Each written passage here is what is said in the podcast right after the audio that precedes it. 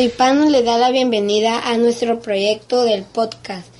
En este proyecto se llevarán a cabo las materias de español, matemáticas, ciencias naturales, formación cívica y ética, historia y geografía. A continuación, el alumno Joel Adrián nos presentará la biografía de Cristiano Ronaldo de español. Gracias Pablo. Hoy en la sección de español hablaremos sobre uno de los futbolistas más importantes de todos los tiempos. Él es Cristiano Ronaldo. Nació en Portugal y ahora es considerado uno de los mejores delanteros del panorama actual. Además de los numerosos títulos y distinciones individuales obtenidos a lo largo de su trayectoria, trayectoria en el Manchester United de 2003 al 2009 tiene el honor de ser el futbolista por el que más dinero haya pagado nunca un club.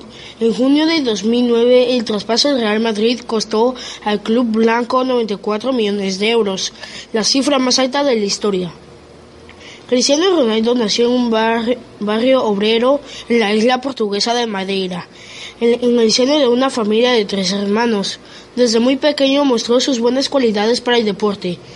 A los ocho años jugaba en el equipo del Androida, y a los 10 se lo disputaban ya los dos mayores equipos de la isla, el Marítimo y el Club Deportivo Nacional.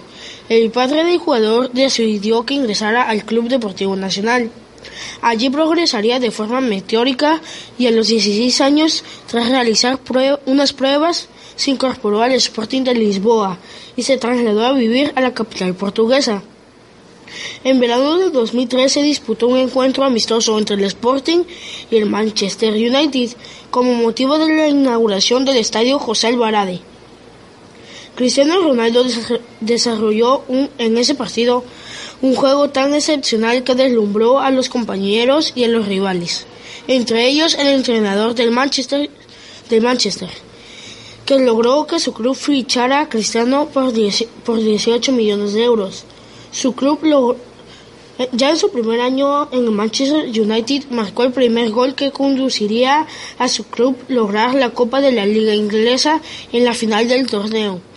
En su segunda temporada maduraría hasta ser considerado uno de los mejores jugadores jóvenes de la FIFPro de 2005, anotando en octubre de ese año el gol número 1000 del Manchester United en la Premier League. De 2006 a 2007 fue el segundo máximo anotador con 17 tantos al finalizar la temporada. Su sueldo ya rondaba los 4.2 millones de euros anuales. Sus extraordinarios resultados le hicieron merecedor de la bota de oro y lo, y lo postulaban como el mejor candidato para ganar el balón de oro, que se le había resistido al año anterior, y el FIFA World Player frente a otros talentos como el argentino Leo Messi, Leo Messi y el español Fernando Torres.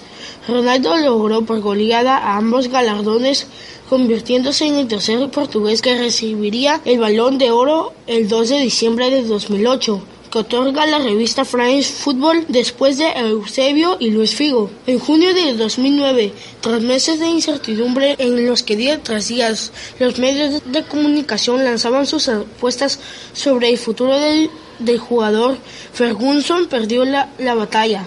Cristiano Ronaldo decidió cambiar de aires y fichar para el Real Madrid, un club que que tras varios años de sequía de títulos y de discrepancias internas había vuelto a confiar en la presidencia de Florentino Pérez para enderezar la situación. Y Florentino apostó por una política de limpieza en el vestuario y fichajes de altos vuelos, como Cristiano Ronaldo, Kaká, Karim Benzema y Xavi Alonso. Solo por el, traspaso de Cristiano desembolsó 94 millones de euros, la mayor cifra de la historia pagada por un jugador. Percibiría anualmente 9 millones de euros. El día 6 de junio, la locura se devastó en el Santiago Bernabéu. La presentación del jugador congregó a 90.000 aficionados que llenaban las gradas al grito de Sí, sí, sí, Ronaldo ya está aquí.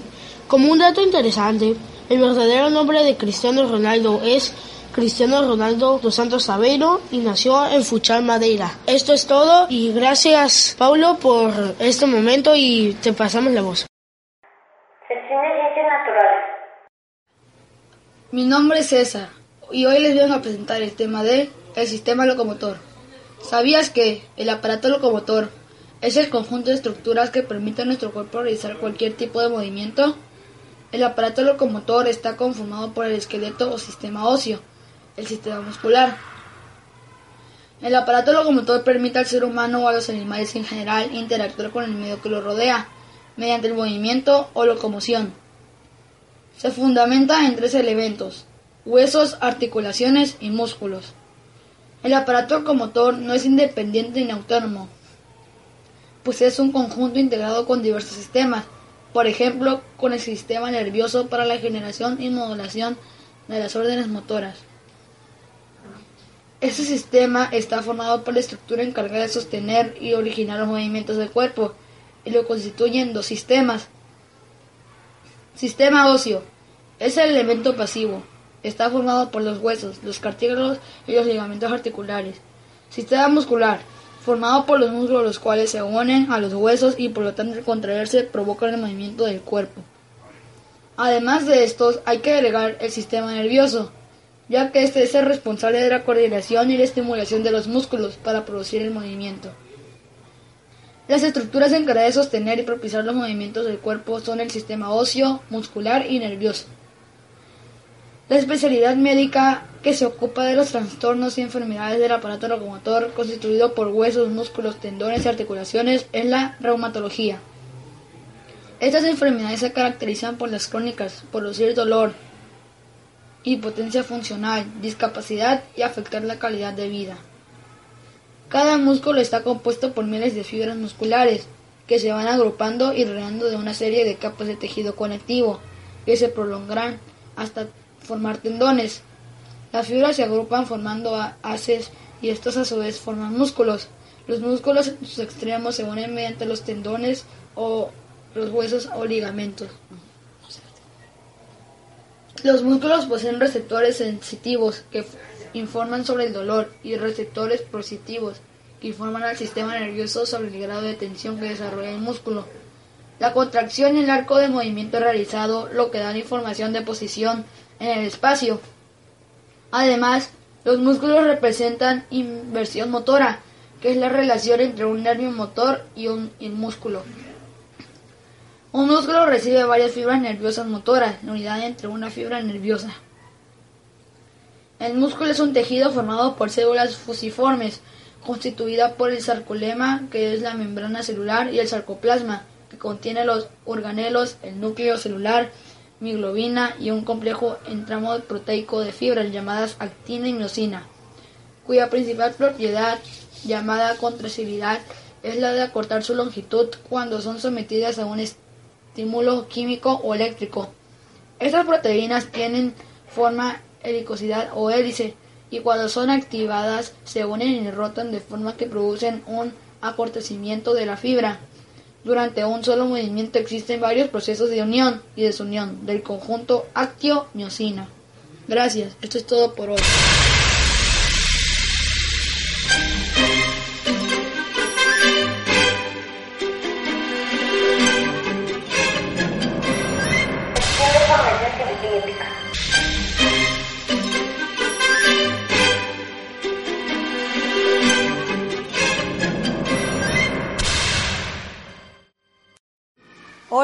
Mi nombre es Paulo Alessandro Romero Cruz.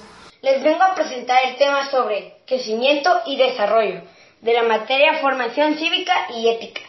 ¿Sabías que los adolescentes necesitan dormir entre 9 a 10 horas de sueño durante la noche? Entonces, a dormir como oso para crecer. Debido a la demanda por alimentar los ritmos cardíacos, encargado de segregar la hidrocortisona, hormona que distribuye la energía y ayuda al crecimiento de niños y adolescentes. Esto es por la actividad que realizamos. El desarrollo saludable es el proceso mediante el cual los seres humanos tienen un crecimiento adecuado. Esto se logra mediante la actividad física y una buena alimentación. Actívate, realiza ejercicio y come sanamente. ¿Qué es la pubertad? Periodo de la vida de la persona en el que se desarrollan los caracteres sexuales secundarios y se alcanza la capacidad de reproducción. Constituye la primera fase de la adolescencia y el pase de la infancia a la edad adulta. Pero ¿qué cambios tiene la mujer en la pubertad? En la pubertad la mujer comienza alrededor de los 11 a 16 años y comienza con la circulación de las denominadas hormonas femeninas, también llamadas estrógenos. Estas hormonas producen cambios físicos como acné, crecimiento de los pechos, desarrollo de los órganos sexuales, ensanchamiento de las caderas, piel delgada y grasa. Ay, qué bonitas somos las mujeres en esta etapa. Pubertad en el hombre. La pubertad en el hombre comienza a edad más temprana y como se dijo anteriormente, esto sucede alrededor de los 9 a 10 años y culmina alrededor de los 16. Este periodo tiene que variar. Los cambios se escriben así. Apetito sexual, acné, cambios del tono de voz, crecimiento acelerado de la T musculatura, entre otros. Nos sentimos tan fuerte como Superman. Contamos con la presencia de una mamá, la cual yo quiero mucho. Ella es mi madre, la señora María de Rosario Cruz Escanga. Mamá, cuéntame tus recuerdos que tienes sobre mi infancia. ¿Qué es lo que te agradaba de mí, mis juguetes y mis travesuras? Hola, Radio Escucha. Gracias, hijo, por invitarme a este espacio. Bueno, ¿qué recuerdo tenemos sobre tu infancia? Bueno, la forma en que Paulo nos hacía divertir, la forma en que Pablo mm, reía, hacía travesuras, eh, la forma en que Pablo hasta gateaba de una manera tan extraña que te deseamos hasta Tarzán, porque tenías una manera muy particular de gatear, no eras igual que todos los bebés. En las travesuras nos encantaba a veces la forma en que corrías con tu hermano para, para jalar un carrito que era tu juguete preferido. También si bailabas con Barney, porque tenías un, muñeco con Barney, te echabas unas bailadas que, que, te grabábamos y nos moríamos de risa. En fin, en tu infancia nos diste, nos diste mucha alegría, hijo. Y eso es lo que extrañamos de ti, pues que eras nuestro bebé, nuestro chiquito. Hoy nos da mucha, mucho, mucho gusto que estés creciendo. ¿Extrañas que yo sea pequeño? ¿Te da gusto que esté creciendo? Claro, como te mencioné, extrañamos tus travesuras, tu risa, nos encantaba esa risa tan explosiva que tenías. Que estés creciendo también nos, nos, encanta y nos enorgullece porque sabemos que eres un, un muchachito muy responsable, muy respetuoso con sus mayores y así queremos que siga siendo una persona con muchos valores. Algún día, los regalos que hoy te damos de repente cuando te nos sales del huacal, algún día sabemos que va a dar fruto. Pero eso sí, queremos que seas un hombre a futuro que sirva a esta sociedad un hombre para bien. En esta etapa nueva que estoy iniciando, ¿qué consejos me puedes dar y qué esperas de mí? Bueno, los consejos que daríamos las mamás en esta etapa un poquito difícil para ustedes es mucha comprensión. Yo, yo siento que te debo tener un poco más de paciencia en esos cambios de humor que a veces tienes, pero que yo sé que vas a saber sobrellevar porque eres un chavo muy inteligente, hijo. Entonces, los, los chavos de tu edad, cálmense, cuando sientan que van a explotar, por favor, piensen antes de agredir verbalmente a sus papás, a sus abuelitos o, mal contestar a las personas mayores. Gracias mamá por tu presencia. Radio escucha, si estuvieron bien atentos, ¿en qué año empiezan los cambios en la mujer? Si tienen la respuesta, llamen al número 0117711. Y si lo contestan bien, les daremos una cena en McDonald's. adiós, gracias por tu presencia, mamá. Gracias a ustedes. Bye.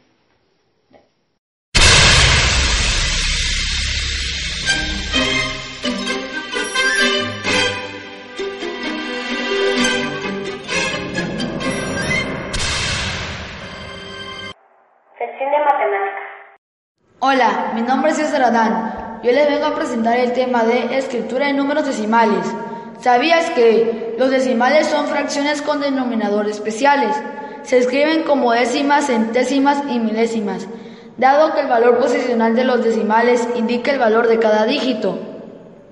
A diferencia de los números enteros, los decimales poseen valores posicionales a la derecha del punto o coma decimal. El punto coma decimal también se puede leer como punto o coma y los dígitos se pueden leer de forma separada. Las fracciones en forma de decimales. Como ya dijimos, los numeradores decimales son otra forma de representar las fracciones. Por esto, algunas fracciones se pueden convertir en números decimales. Por ejemplo, 8 décimos es lo mismo que 8 dividido entre 10. Y el resultado de esto es 0.8 y se lee 0.8. Las fracciones en forma de decimales Si una fracción tiene como denominador un 10, 100 o 1000, puede saberse fácilmente el decimal equivalente al observar el numerador y contar la cantidad de posiciones. Según el valor posicional, se corre hacia la izquierda la cifra del punto o coma decimal, un dígito. Con esto, para las décimas se puede un dígito, las centésimas dos dígitos, las milésimas tres y así en adelante. Décimas. Vamos a convertir la fracción 7 diezavos en un numerador decimal. Para esto tenemos el numerador 7 unidades y en el denominador 10. Para las unidades en el numerador y decenas en el denominador se corre el punto o coma decimal, un valor posicional hacia la izquierda. A esto se le conoce como una coma decimal, porque corresponde a un número dividido entre una decena o la décima parte, centésimas. Ahora vamos a convertir la fracción 7 cienavos en el numerador decimal. En el numerador hay tres unidades y en el denominador 100.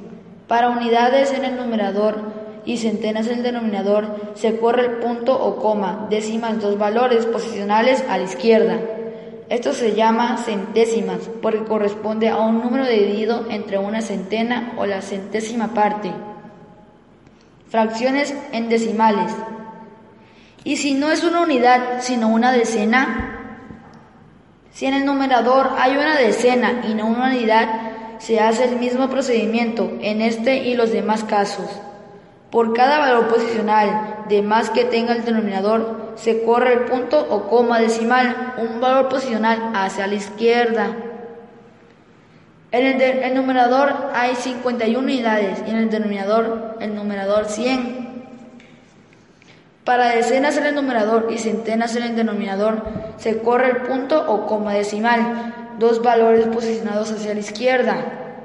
Esto es una centésima y corresponde a un número dividido entre una centena o la centésima parte, ya sea una centena en el numerador y una unidad mil en el denominador o una unidad en el numerador y una unidad de mil en el denominador, se hace lo mismo, milésimas. Ahora vamos a convertir la fracción 73 mil milavos en un numerador decimal tenemos en el numerador 73 unidades o bien 7 decenas y 3 unidades en el denominador en el número 1000. En este caso se corre el punto o coma decimal tres valores posicionales a la izquierda. Cuando tengas otro tipo de numeradores fraccionarios, para convertirlos en el numerador decimal, solo debes hacer una división. El numerador es equivalente al dividiendo y el denominador al divisor.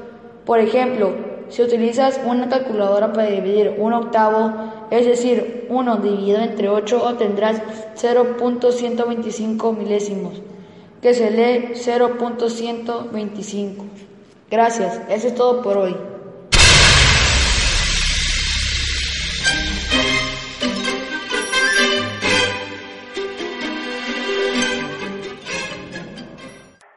Sección de historia.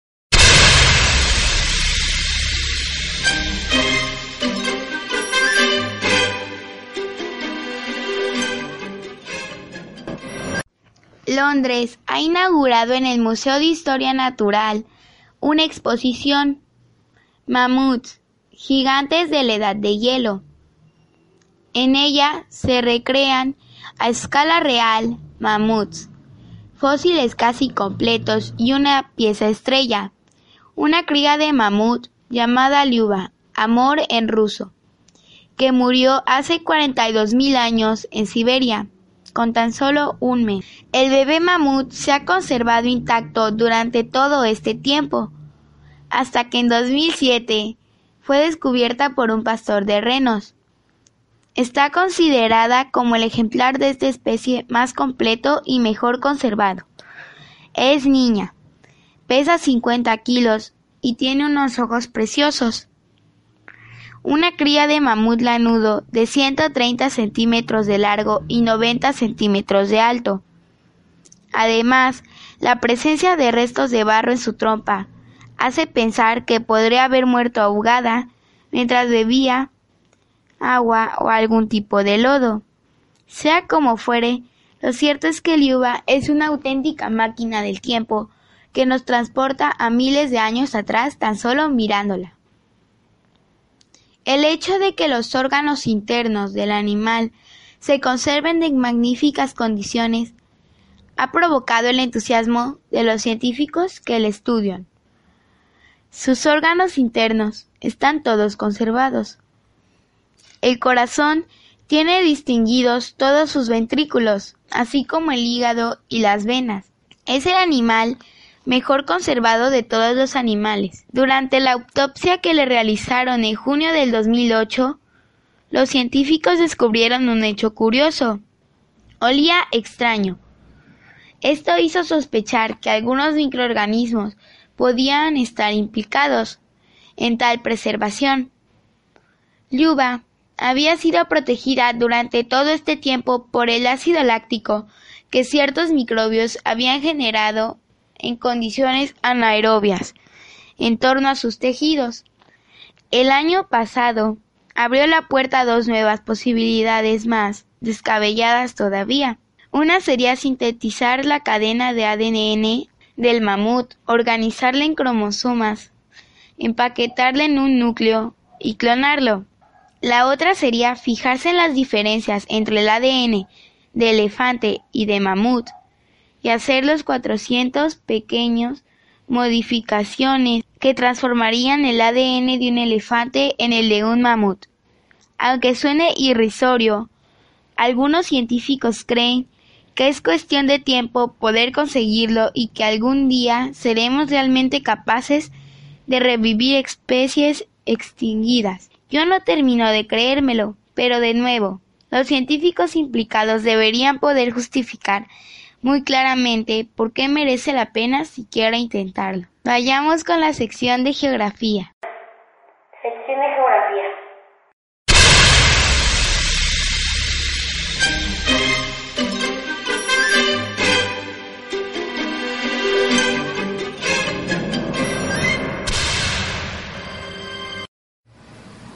Hoy en la sección de geografía hablaremos sobre las regiones continentales entre dos países, México y Estados Unidos. El desierto de Sonora, en inglés Sonora Sonoran Desert, a veces también llamado desierto de Gila por el río Gila, es un desierto localizado en América del Norte cuya extensión es compartida entre dos países. Políticamente se divide entre los Estados Unidos y México, cubriendo grandes partes de Arizona y California así como los estados mexicanos de Baja California, Sinaloa y Sonora, el cual le da el nombre. Es uno de los desiertos más, más calurosos y grandes del mundo, pues cubre un área de 311.000 kilómetros cuadrados.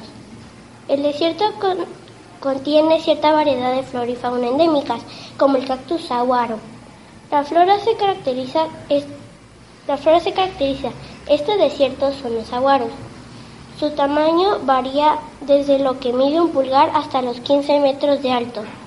Tardan años en crecer, pues pueden vivir hasta 200 años.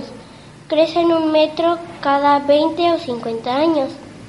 Durante la primavera los cactus y los dientes de león florecen.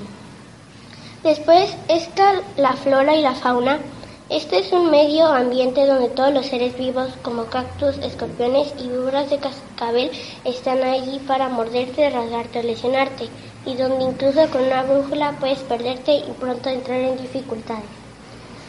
Ocupa el noroeste de México y el suroeste de Estados Unidos.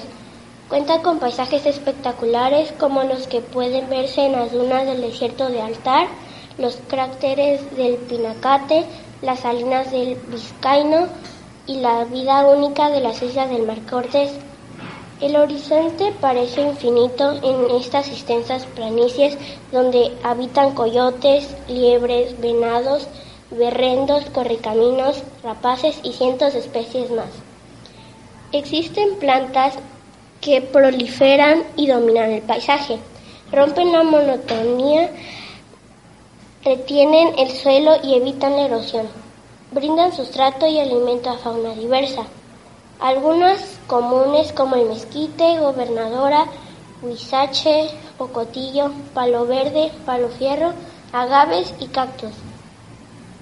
Los rayos del sol te pueden cegar. Debes caminar durante días bajo temperaturas de hasta 50 grados centígrados, si es verano, o morir congelado durante el invierno y tienes que andar por largos trayectos montañosos que son sumamente escabrosos y donde, y donde no hay ninguna ayuda si la llegas a necesitar. Así es el trayecto por el desierto de Sonora, uno de los más calurosos y grandes del mundo localizado entre México y Estados Unidos. Se han incrementado el número de patrullas fronterizas en las áreas pobladas y menos inhóspitas de la frontera. Los migrantes mexicanos, centroamericanos, se han visto forzados a tomar rutas más remotas y peligrosas. El desierto, una región natural que por sus condiciones ponen en riesgo la vida de cualquier ser humano, en donde las esperanzas de muchas de ellos ven sus límites sobrepasados. Si quieres conocer más acerca de las regiones continentales, no dejes de sintonizarnos, porque la próxima semana hablaremos de los ríos, y en especial el límite fronterizo entre México y Estados Unidos, el río Bravo. Nos vemos en el siguiente podcast geográfico. Se despide de ustedes Nicole Manchi Perea. Gracias por su atención. Hasta aquí termina la información. A nombre de todos mis compañeros, les damos las gracias por su atención y nos vemos en otra edición.